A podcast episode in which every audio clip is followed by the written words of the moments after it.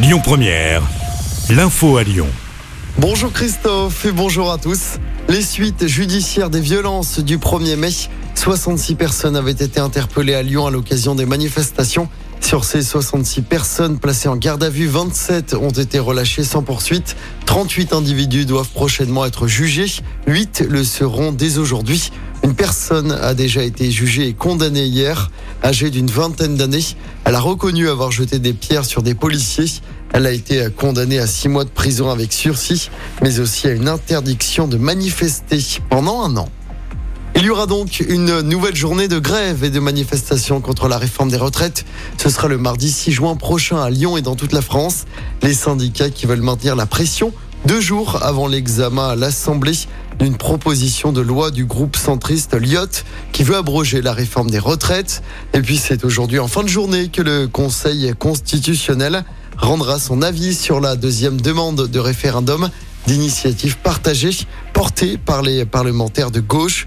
Les sages devraient, sauf énorme surprise, rejeter cette demande. Dans l'actualité locale, une intoxication alimentaire dans des écoles lyonnaises. C'était la semaine dernière. Un yaourt bio servi dans des cantines scolaires est soupçonné d'avoir rendu malade neuf enfants, des enfants répartis dans cette école.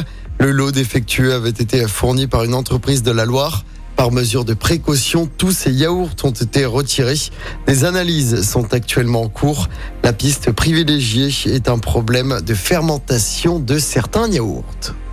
Dans le reste de l'actualité, cette grosse frayeur au Royaume-Uni, à trois jours du couronnement de Charles III, un homme a été interpellé par la police hier soir devant les grilles de Buckingham Palace après avoir lancé des objets dans l'enceinte du palais, probablement des cartouches de fusil de chasse. Le sac du suspect a été à l'objet d'une explosion contrôlée par précaution.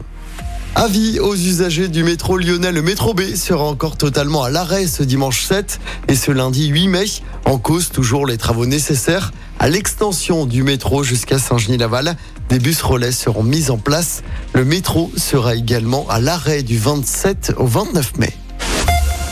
On passe au sport en football. Lens revient à un point de la deuxième place du classement de Ligue 1.